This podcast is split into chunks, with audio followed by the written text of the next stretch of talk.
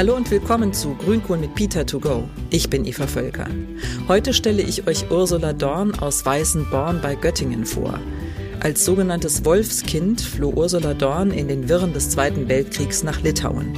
Sie und ihre Mutter kämpften ums Überleben, bis sie 1948 von Litauen aus in die sowjetische Besatzungszone in Deutschland geschickt wurden.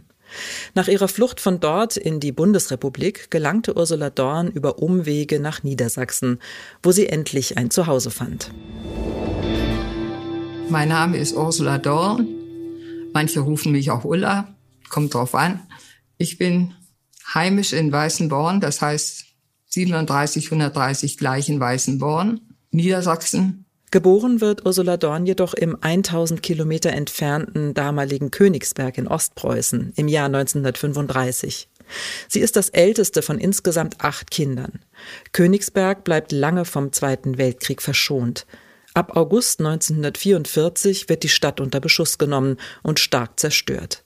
Gegen Kriegsende flieht Ursula Dorn nach Litauen, wo sie und ihre Mutter ums Überleben kämpfen.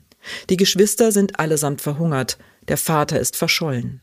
1948 wird Ursula Dorn von den sowjetischen Besatzern Richtung Westen geschickt. 1948 bin ich erstmal als ehemaliges Wolfskind aus Litauen mit vielen anderen und mit meiner Mutter und anderen Müttern auch noch aus dem Land Litauen rausgeschleust worden. Mit einem Güterzug kamen wir in der DDR an. Und da habe ich dann fünf Jahre DDR-Leben verbracht mit meiner Mutter. Und wir sahen da keine Zukunft für uns mehr.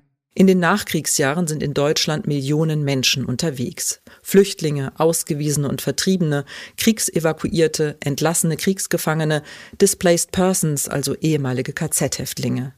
Es werden Lager eingerichtet, um die chaotischen Verhältnisse zu stabilisieren. So kommen Ursula Dorn und ihre Mutter zunächst in ein ehemaliges Kriegsgefangenenlager nach Eisenach. Anschließend werden sie bei einem Bauern untergebracht, gegen dessen Willen. Zur Schule gehen darf Ursula damals nicht, weil sie für die Grundschule zu alt ist.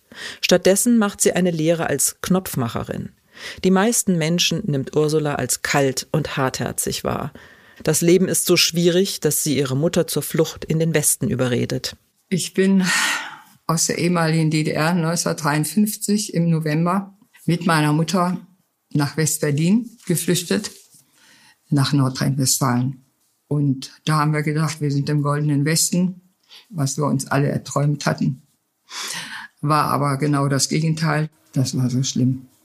Und bin dann nach Krefeld und da musste ich sehr, sehr schwer arbeiten.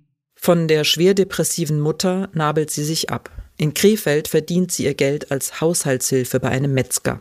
Meine Arbeitskraft war für mich mein Kapital. Ich konnte, ich hatte keine Schulbildung.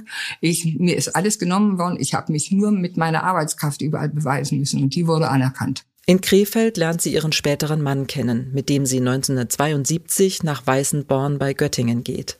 Dort fühlt sie sich zum ersten Mal seit ihrer Kindheit wieder wirklich zu Hause und beginnt in den 1990er Jahren ihre Lebensgeschichte aufzuschreiben, die vor einigen Jahren als Buch erschienen ist. Der Titel Ich war ein Wolfskind aus Königsberg. Wie ich meine Bücher angefangen habe zu schreiben, das war 92, da wusste ich, dass ich hier hingehöre. Die Mentalität der Menschen war hier anders. Und hier habe ich den Ankerplatz gekriegt.